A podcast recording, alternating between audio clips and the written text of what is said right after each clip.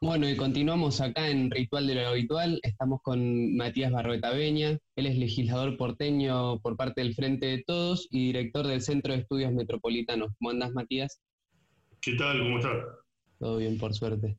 Bueno, Matías, nosotros acá en Ritual de lo Habitual venimos eh, charlando desde la semana pasada sobre lo que se votó en la legislatura porteña, ¿no?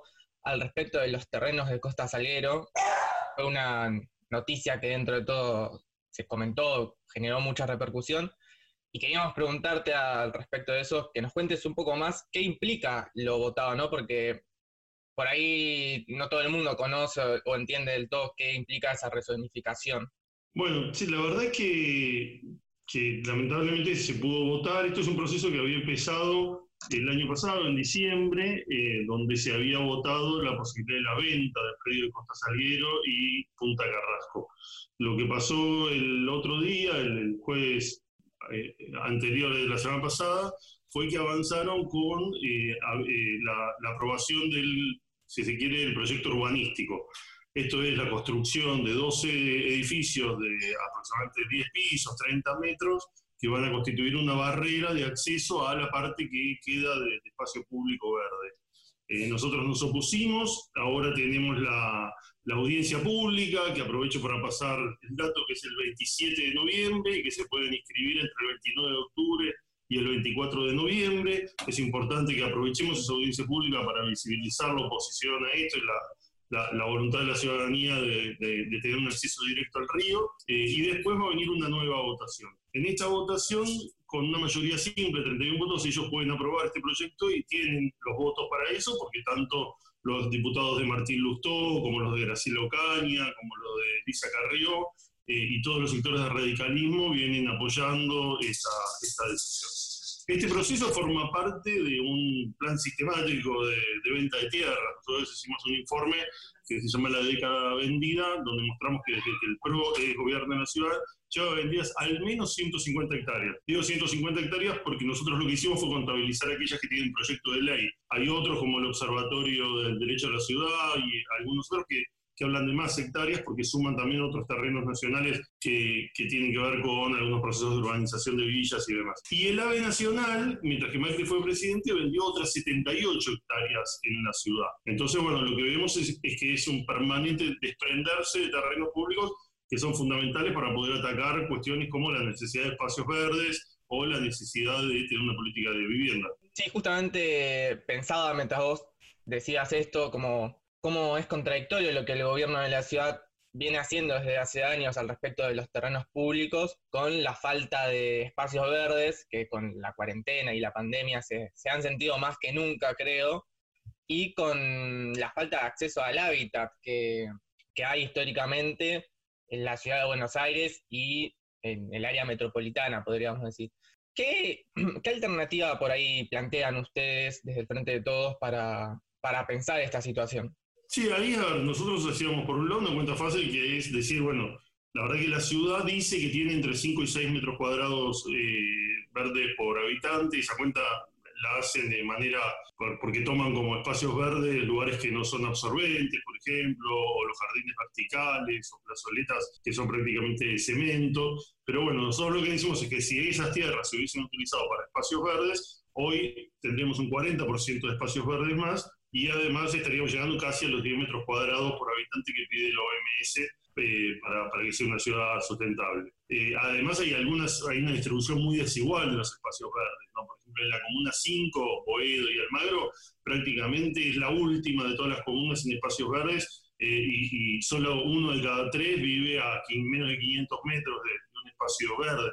Que normalmente se calcula para una plaza que son 300 metros que tienen de influencia tres cuadras más o menos a la, a la redonda de, esos lugares. Y después, claramente, el tema de la, de, del déficit habitacional. O sea, Buenos Aires tiene 50, eh, 70 años de la misma población y, sin embargo, ha duplicado su déficit habitacional, ha multiplicado por tres la población en villas, han crecido 10 puntos la cantidad de personas que alquilan, llegando al 35%, y tenemos una innumerable situación eh, que va desde las personas en situación de calle, eh, las personas que viven en hoteles, inquilinatos, casas tomadas, situaciones de diverso tipo, denominadas irregulares, que constituyen casi el 40% de la población. Por eso nosotros creemos que lo que hay que discutir es un modelo, un modelo que hace base en, en la especulación inmobiliaria, en construir para valorizar el metro cuadrado, que a su vez de los 70 es un esquema de reserva de valor en dólares. Es decir, construyen los ricos para los ricos para tener viviendas que valen en dólares en Palermo, en los lugares donde más, más y después cuando avanzan sobre los otros barrios lo hacen en un proceso de gentrificación. Es decir, deciden invertir en barracas o deciden invertir en, en eh, Parque Patricios y lo que hacen es eh, bueno, darle beneficios a algunas empresas para que puedan avanzar y terminan valorizando el lugar y obligando a los vecinos históricos del barrio a tener que mudarse. Es decir, lo, nuestra propuesta es exactamente lo contrario. Que el Estado intervenga, que el Estado compre tierras y no venda, que tenga una política de protección del suelo, que lo saque de la idea del mercado, porque es un bien escaso que no se puede producir y por lo tanto no se lo puede meter como si fuese una mercancía más, tener construcción de viviendas públicas, tener disponibilidad de viviendas en alquiler, como hace Francia, como hace Alemania, como hace eh, muchos de los países del mundo, eh, y facilitar y el, ejercicio de este derecho, que es el derecho a la vivienda, que está consagrado en la Constitución, pero que bueno, muchos no, no pueden ejercer. Sí, acá pensaba, porque yo soy de Parque Patricios, entonces me sentí muy identificado con esto que contabas, porque me tocó vivir en estos te diría, últimos, no sé, cinco años, a partir de que se creó el, polo tecnológico en el barrio, hubo un cambio muy radical de, la zona, ¿no? Y donde se perdieron muchos comercios, muchos lugares históricos del barrio, por la llegada de, de comercios, de cadenas nuevas, más vinculadas, no sé, a, lo que es Starbucks, a lo que es cadenas grandes, digamos, de comida, y al mismo tiempo lugares de vivienda se fueron perdiendo porque se construyeron un montón de oficinas, de edificios grandes de oficinas, y además todo eso vino como sellado casi con moño con la construcción de, la legislatura que cambió radicalmente toda esa área de, la ciudad ¿no? y, del barrio. Y por otro lado pensaba también en, esto que contabas de, las construcciones que se hacen ahora como reserva de valor en dólares, que encima son construcciones que no son funcionales, digamos, al hábitat que uno desea, porque terminan siendo departamentos súper pequeños, que son muy difíciles de habitar para más de una persona, que muchas veces no tienen gas. Digo lo del gas como algo que, como un servicio, ¿no? Que uno desea mm. tener en su lugar de vivienda, ¿no? termina pasando eso también muchas veces, que no son funcionales al, al hábitat de la gente. Sí, ahí hubo una discusión en el 2018, se discutió el código urbanístico y el código de edificación, que entre otras cosas plantea ese esquema, ¿no? Tenemos como un discurso ahora, bueno, eh, a partir de diciembre con el cambio electoral cambió un poco, pero una cosa de moda, de que está bueno vivir peor, ¿no? Está bueno vivir en un ambiente de 18 metros cuadrados, está bueno no tener un espacio de trabajo, sino compartirlo y ir a esos espacios tipo de WeWork, que está bueno no tener un derecho laboral, no tener un trabajo para toda la vida, o sea, esa idea que está, o sea, pone foco más en algunos sectores de elite, de universidades privadas, que tienen por su origen familiar fundamentalmente la posibilidad de pensarse global y trabajar en una empresa, después en otra, después pasar a, la, eh, a vivir en, en, otro país y demás. Pero eso es una minoría. La mayoría de las personas quieren poder tener en un país profundamente desigual e inestable algunos niveles de, seguridad en sus vidas. En eso, bueno, la posibilidad de tener un, barrio con identidad, además, a ver, Buenos Aires una de las grandes ventajas que tiene en términos de, de, su cultura, además, es la identidad barrial, aún pensándolo desde el punto de vista del turismo. O sea, yo lo pienso desde el punto de vista cultural, ¿no? Es importante que hoy en todo el mundo se trata de conservar la cultura, el patrimonio histórico, las construcciones y demás. Pero además pensándolo aún en el esquema de ellos, que lo piensan desde el turismo, un turista, ¿qué viene a mirar acá? No va a venir a mirar un Starbucks, no va a ver, si va a la 31 no va a ver que hay un McDonald's, es decir, lo, que busca es justamente ver lo que tiene que ver con, con el lugar. En ese sentido uno ve el profundo desprecio en esta pandemia donde han cerrado lugares emblemáticos eh, o están cerrando el tema de Homero Mansi, la Flor de Barracas, Pipo, no sé, son lugares que uno le recomendaría, no sé, si viene alguien de otro país que, conozca como lugares de acá, y son como decir que después reemplazados por, por estos no lugares, ¿no? que son esos lugares que son eh, iguales en todo el mundo, ¿no? como los aeropuertos, pero también como Starbucks, son lugares donde uno no sabe ni en qué país está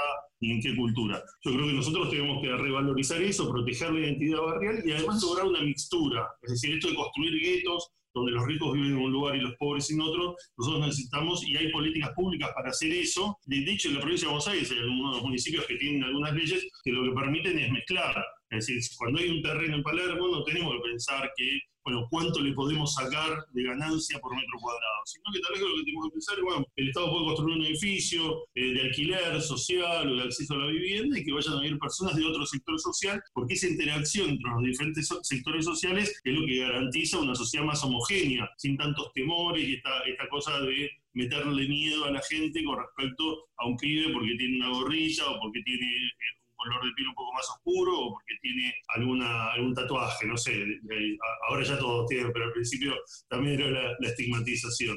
Sí, sí, está claro, está claro igual. Bueno, no sé si quieren hacer alguna otra pregunta. Eh, sí, no, quería comentarle a los oyentes que ayer eh, estuvo Matías en una charla que estuvimos publicitando por este espacio del grupo Plenaria, donde se trataba desde distintos enfoques este tema de la vivienda como, como privilegio o como derecho. Vos, Matías, hiciste un cuadre histórico ahí del desarrollo metropolitano muy, muy interesante, eh, así que recomendamos que, que, lo escuchen. Y te quería preguntar, como bueno, ¿qué impresión te llevaste de ese espacio de diálogo justamente en un momento donde eh, la, la, coyuntura de la, de la crisis sanitaria y económica nos pone a todos a discutir estas posibles salidas de las que vos hablás? Y bueno, ¿qué otros espacios se pueden seguir eh, apelando, como bueno, vos decías, este, en este caso concreto de Costa Salguero, la audiencia pública, pero bueno, ¿qué otros espacios podemos seguir construyendo o nos recomendás también para, para informarnos en relación a esta problemática? Sí, eh, primero sí, la verdad que, agradezco un montón la posibilidad de haber participado en esa charla con, con Gretel y, con eh, Gabriel Fuchs. Fue muy interesante, además me parece que estuvo muy bien armada, ¿no? uno participa ahora todos los días de, de diferentes charlas, estuvo muy bien armada en términos de la dinámica, la posibilidad de tener intercambio eh, y el abordaje distinto que cada uno hizo por, por, su pertenencia y demás. Eh, y, ahí me parece que una de las cosas que tenemos que tomar en cuenta es el tema de la tecnología. ¿no? Hoy tenemos como un intento de marcarnos un determinismo tecnológico la idea de que hoy el mundo es así, hoy la tecnología eh, te brinda, los trabajos que te brinda son los de Rappi, Globo, el comercio tiene que ser mercado libre, ya no se puede cobrar impuestos, ya no puede haber derechos laborales yo creo que, la pandemia nos demostró que, por ejemplo, este, este mecanismo que estamos usando ahora es una herramienta para multiplicar o sea, uno hoy puede participar de, no sé, cinco charlas en un día eh, con cientos de personas que se pueden conectar desde todo el país, que eh, pueden resolver el problema del cuidado, por ejemplo, que muchas personas fundamentalmente mujeres, no podían ir a las 9 de la noche o a las 7 o a las 8 a un local o, tenían que organizarse y, venir con los pibes, o por ahí hay un adulto mayor que esa hora no se puede trasladar. Me parece que tenemos que aprender de eso, de la posibilidad de usar.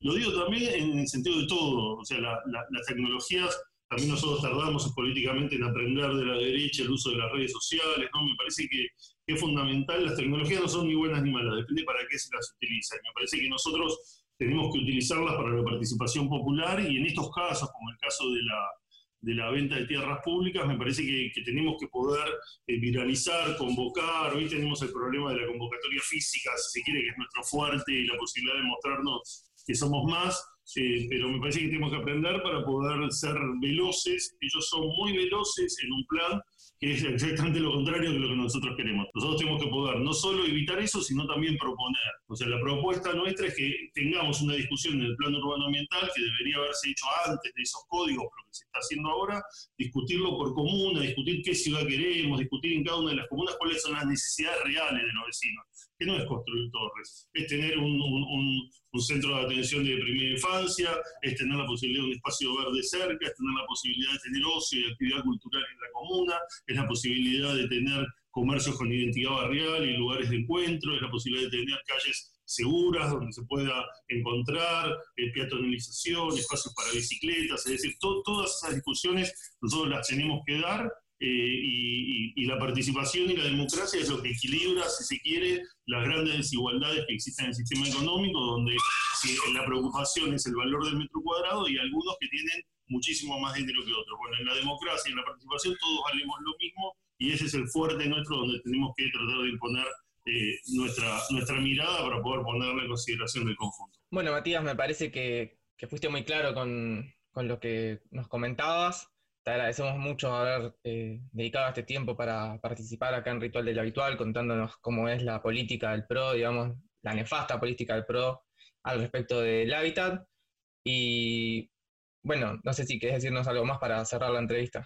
Eh, no, para cerrar más optimista, primero que el 10 de diciembre cambiaron las cosas, o sea, el AVE Nacional vendía 78 hectáreas, ahora el AVE Nacional no solo no vende, sino que además fue y presentó amparos en contra del Triángulo Salguero y Estación Villa Crespo y ahora está discutiendo todos esos 30, pero puede llegar a ser 100 eh, inmuebles que le transfirió a la, ciudad.